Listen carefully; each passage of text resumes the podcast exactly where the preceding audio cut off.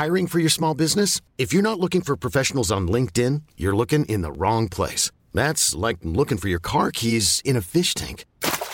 LinkedIn helps you hire professionals you can't find anywhere else, even those who aren't actively searching for a new job but might be open to the perfect role. In a given month, over 70% of LinkedIn users don't even visit other leading job sites. So start looking in the right place. With LinkedIn, you can hire professionals like a professional. Post your free job on linkedin.com slash achieve today. Eu sou Mário Persona e essas são as respostas que eu dei aos que me perguntaram sobre a Bíblia. Você perguntou se nós devemos obedecer à autoridade humana na igreja. Bem, a autoridade que prevalece na Assembleia, onde dois ou três estão congregados ao nome do Senhor, não é autoridade humana no sentido de liderança de homens, mas é uma autoridade delegada, como aquela que tem o policial. Que, que, trabalha na rua, na, trabalha na polícia. Aliás, toda autoridade humana é também delegada.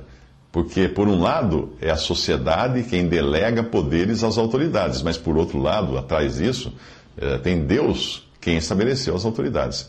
O Senhor prometeu que onde dois ou três estivessem reunidos para o seu nome, ao seu nome, ele estaria no meio.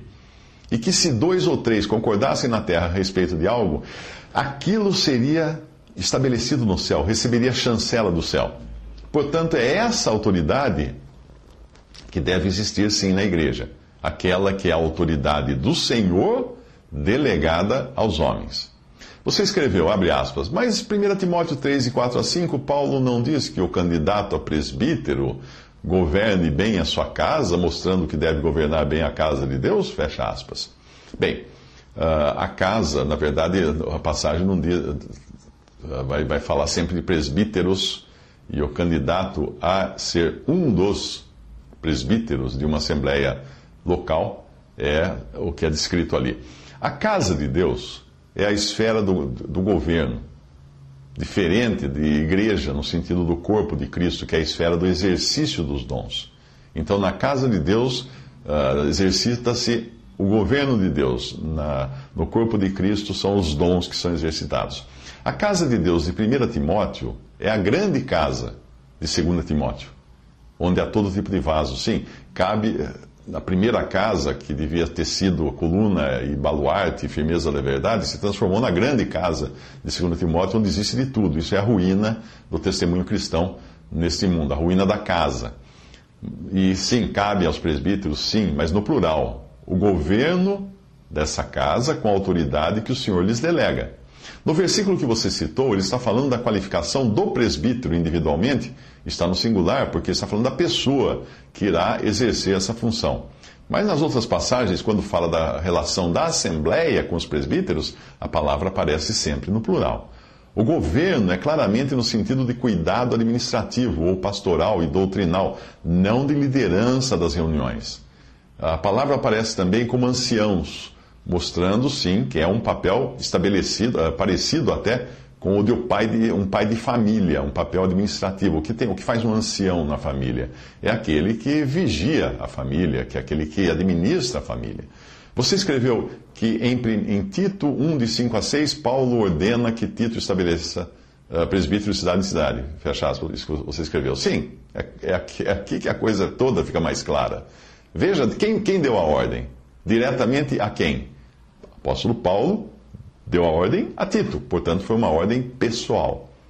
Aquela foi uma missão dada a Tito, não a você nem a mim. E isso parece indicar que os apóstolos faziam essa indicação, davam essa missão, delegavam a tarefa a, outra pessoa, mas com ordem direta. E ainda que fosse uma prática mais comum entre os santos, o ponto importante aqui é este: de cidade em cidade. Os presbíteros tinham uma atuação municipal, por assim dizer, porque as assembleias dos santos eram identificadas por cidades ou regiões geográficas, nunca por diferentes nomes ou denominações, como são as denominações cristãs. Portanto, não existe qualquer autoridade hoje para designar presbíteros de denominação em denominação. Percebe? Você seria capaz de citar os nomes dos presbíteros da sua cidade? Eu creio que é impossível. Seria capaz de designar presbíteros para a sua cidade? Idem, impossível, porque você não recebeu essa ordem de Paulo e nem dos outros apóstolos. A solução para entender isso está no discurso de despedida de Paulo em Atos 20, 17. Em 17 em diante, ele fala, ele convoca os anciãos da igreja de Éfeso, não de uma denominação. Ele aponta de onde vinha a designação deles como anciãos ou presbíteros. Ele fala assim: Olhai, pois, vós, por vós e por todo o rebanho, sobre o, o, o qual o Espírito Santo vos constituiu bispos, para apacentardes a igreja de Deus que ele resgatou com o seu próprio sangue. Dessa forma, embora hoje não seja mais possível designar ou eleger bispos ou presbíteros de cidade em cidade, o Espírito Santo não deixa de fazê-lo para que existam essas pessoas que cuidam do povo de Deus. Porém, eles não são designados, eles não são eleitos, mas eles podem ser reconhecidos como tais pelos santos que identificam o seu trabalho como prova dessa designação do Espírito Santo. Mas seria muita pretensão um grupo de cristãos de uma, de uma cidade eleger bispos como se eles fossem a única igreja verdadeira naquela cidade, desprezando todos os outros salvos que não se congregam com eles. Mas se porventura existir entre eles alguns irmãos que espontaneamente têm esse cuidado para com a Assembleia, ah, não, não estou falando de, de, de, pessoas que dirigem reuniões, não. Pessoas que têm cuidado para com as ovelhas. Eles podem, então, esses irmãos podem detectar nessas pessoas esse papel, essa função de presbítero, muito embora eles não recebam um título e nem tenham carteira assinada para isso. Lembre-se de que o testemunho da igreja está hoje em ruínas e é nesse estado de humilhação que nós devemos agir. Você escreveu que em 1 Pedro 5, de 1 a 3, o apóstolo, ao referir-se ao presbítero como aquele que deve apacentar o rebanho de Deus, não o distingue das ovelhas, implicando aí uma proeminência do presbítero sobre o rebanho. Não, não no sentido que você está acostumado a enxergar nas iluminações e que atingiu seu ápice no clero católico romano. Uh, ora, se eu, Senhor e Mestre, disse o Senhor Jesus, vos lavei os pés, vós deveis também lavar os pés uns dos outros, porque eu vos dei o exemplo para que, como eu vos fiz, façais vós também. João 13, 14 a 15. E mais outra passagem: os reis dos gentios dominam sobre eles, e os que têm autoridade sobre eles são chamados benfeitores, mas não sereis vós assim. Antes, o maior entre vós seja como o menor, e quem governa como quem serve. Pois qual é maior, quem está à mesa ou quem serve? Porventura não é quem está à mesa? Eu, porém, entre vós sou, sou como aquele que serve. Lucas 22, 25 a 27. E também ele falou, em Filipenses, Paulo escreve: Cada um considere os outros superiores a si mesmo. Filipenses 2, 3. Você escreveu que em Hebreus 13, 17 nos ordena obedecer a vossos pastores e sujeitai-vos a eles, porque velam por vossas almas como aqueles que dão, hão de dar conta do, uh, delas. Uh, não existiria aí, então, você pergunta, um princípio bíblico claríssimo de autoridade humana? Sim, dentro das premissas que eu indiquei. Primeiro, a autoridade é delegada, não é a autoridade da pessoa, é a autoridade do Senhor. Segundo, são mais de um esses pastores ou guias, em outra tradução. E a palavra aqui não fala de dom, fala de guia, no sentido de, de, de daqueles que supervisionam. Terceiro, não há como indicá-los hoje porque não temos apóstolos. Nós podemos apenas reconhecer o seu trabalho. Quarto, não são reis do rebanho, mas são servos do rebanho. Aí você escreveu que em 1 Coríntios 12, de 4 a 6, Paulo afirma que há diversidade de dons, ministérios e operações, concluindo no versículo, no versículo 28, que um, a uns Deus pôs na igreja, primeiramente apóstolos, em segundo lugar profetas, em terceiro doutores se nem todos têm os mesmos dons e são chamados para os mesmos ministérios e para operarem a mesma obra, como uma igreja pode ser dirigida por todos ao mesmo tempo, como se todos possuíssem o mesmo dom, ministério e operação? Confirmado também, depois você coloca que isso é confirmado em Efésios 4 a 11, ah, até aí o que você escreveu. Mas veja que o assunto aqui é outro, completamente diferente. Presbíteros ou anciãos e diáconos são ofícios locais, não dependem de dons. São ofícios da Assembleia dos Santos em determinada cidade. São ofícios geograficamente limitados. Todavia, os dons de pastores, mestres e evangelistas de Efésios 4 são dons. São designados, como eram os presbíteros e diáconos, porém por Deus, pelo Senhor Jesus, para exercerem os dons que o próprio Senhor lhes deu depois de ressuscitar ou subir subir aos céus. Em Efésios, a passagem de Efésios 4 fala de dons, não fala de ofícios. Esses dons não são locais, são universais. Um pastor, uma pessoa que tenha dom de pastor, e quando eu falo pastor aqui, esqueça aquele homem à frente de uma congregação. Isso não é o pastor. O pastor é que cuida de ovelhas. Um pastor é pastor em qualquer lugar onde ele esteja. E o mesmo serve para o mestre e para o evangelista. É bom lembrar, então, que o pastor, nesse caso, não tem nada a ver com dirigente de congregação que nós encontramos nas denominações, mas é uma pessoa cujo dom é velar pelas almas, alimentar as ovelhas, curar suas feridas, apacentá-las. Eu temo que a carga, a carga de cultura cristã que você recebe é tão grande que fica até difícil entender essas coisas. Como é difícil também para alguns compreenderem que igreja não é edifício, não é um templo de pedras.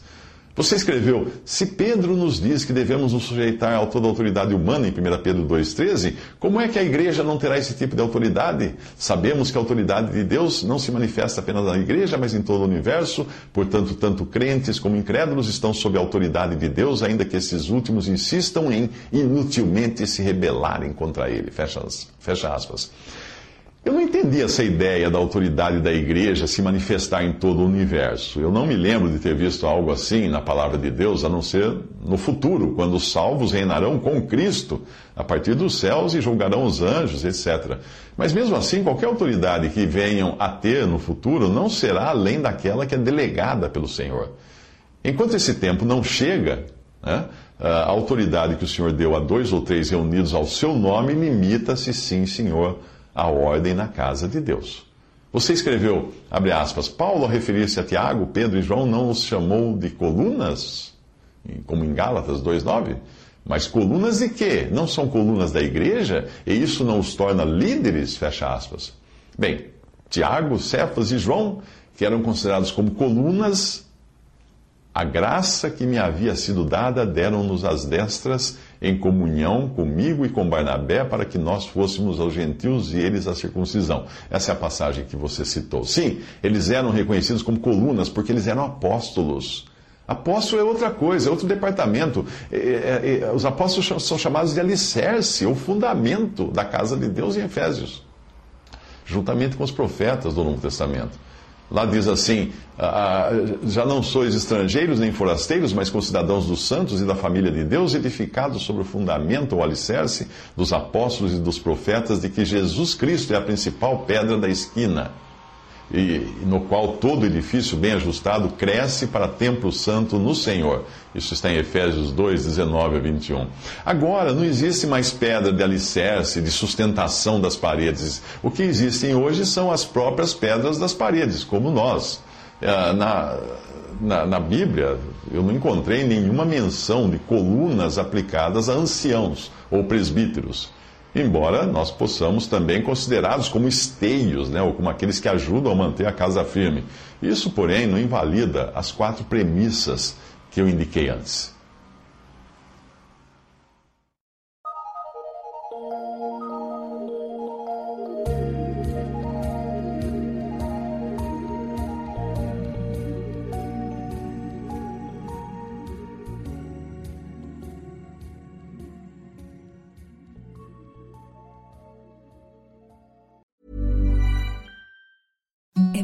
The softest sheets you've ever felt. Now imagine them getting even softer over time. That's what you'll feel with Bowl and Branch's organic cotton sheets. In a recent customer survey, 96% replied that Bowl and Branch sheets get softer with every wash. Start getting your best night's sleep in these sheets that get softer and softer for years to come. Try their sheets with a 30-night guarantee. Plus, get 15% off your first order at bowlandbranch.com. Code BUTTERY. Exclusions apply. See site for details.